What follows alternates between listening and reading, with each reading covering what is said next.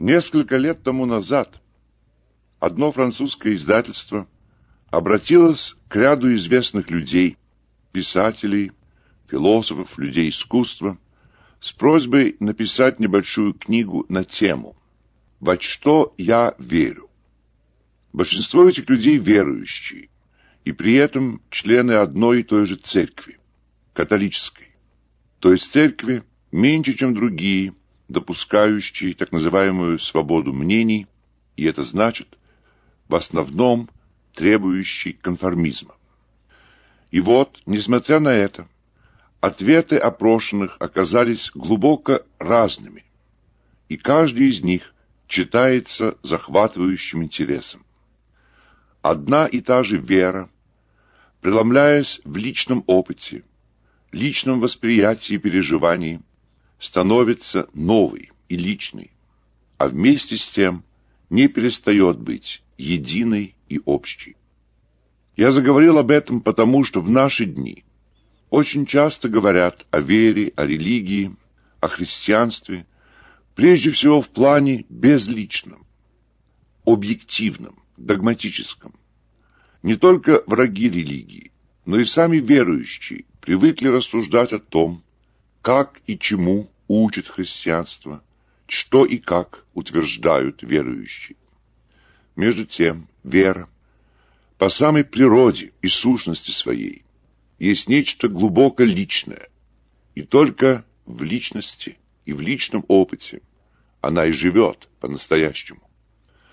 Только тогда, когда то или иное учение церкви, тот или иной, как мы говорим, догмат, то есть утверждение некой истины, становится моей верой и моим опытом, и, следовательно, главным содержанием моей жизни. Только тогда вера эта живет. И если вглядеться и вдуматься в то, как совершается передача веры от одного человека к другому, то очевидным становится, что по-настоящему убеждает, вдохновляет и обращает именно личный опыт.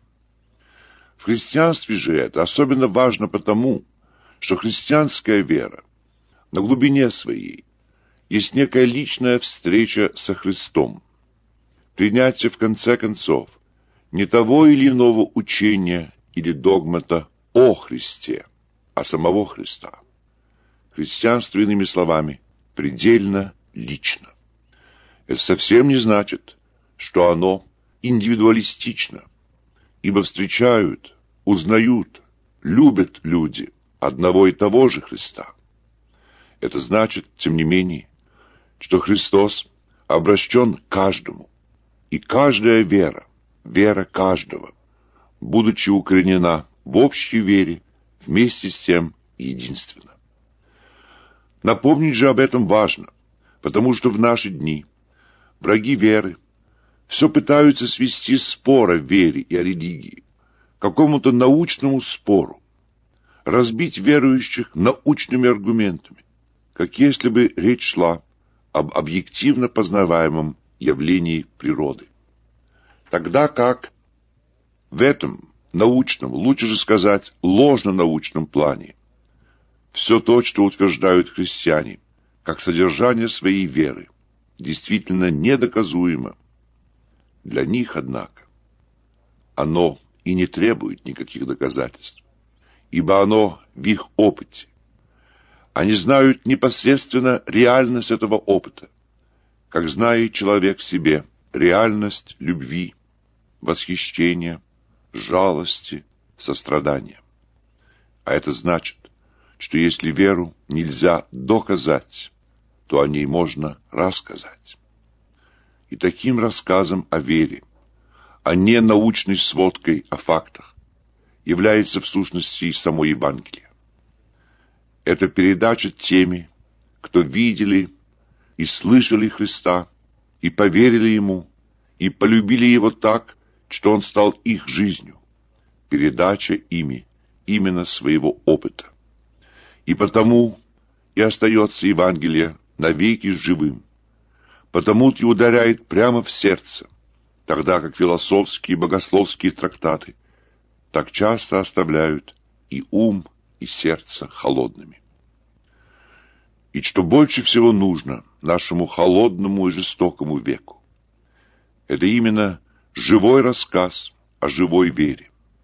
Передача не просто знаний, не просто фактов, а самого опыта веры. Пускай каждый из нас, верующих, знает твердо и несомненно, что вера его слабая, недостаточная, что и к нему обращены слова Христа «О вы, маловеры!» Все же, в лучшие минуты, есть у нас этот опыт, единственный и ни с чем не сравнимый, ибо если бы не было его, у сотен тысяч людей до нас, откуда бы пришла к нам эта вера? Почему мы бы знали, что вот тогда, почти две тысячи лет тому назад, произошло в мире событие, имеющее непосредственное, решающее значение для нашей жизни сейчас. А ведь именно в этом и состоит вера.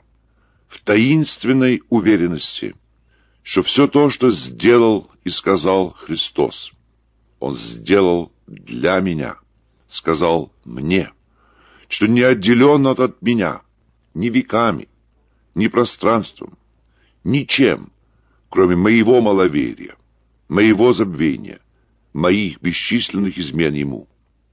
Я хотел бы эти беседы посвятить вере, но не только в ее объективном и, так сказать, богословском содержании, но прежде всего в ее личном прорастании в душе.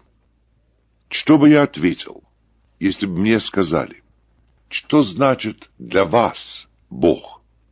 Что, собственно, разумеете вы, когда произносите это таинственное и одновременно такое знакомое и повседневное слово? Что, кто для вас Христос? Вот, говорят христиане, что Он умер за нас, что Он воскрес из мертвых, что в Нем побеждена смерть. Вот поют в ваших церквах, и мертвый не един во гробе, а вокруг нас продолжает царствовать смерть. И что же все это значит? Не на словах только, не в ссылках ученых книг.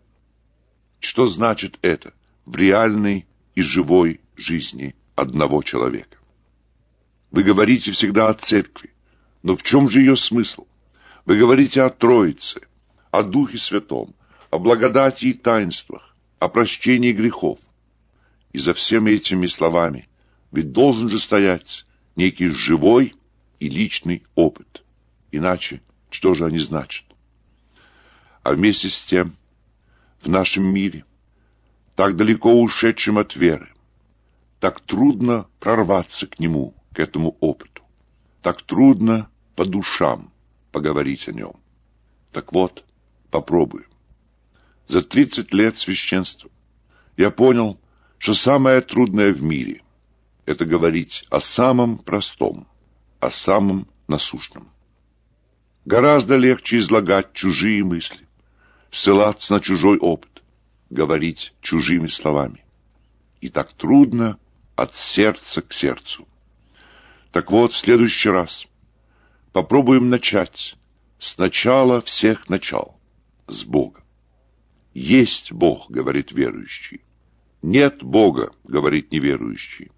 Но чем же наполнено? Чем живет? Чем действует это слово во мне?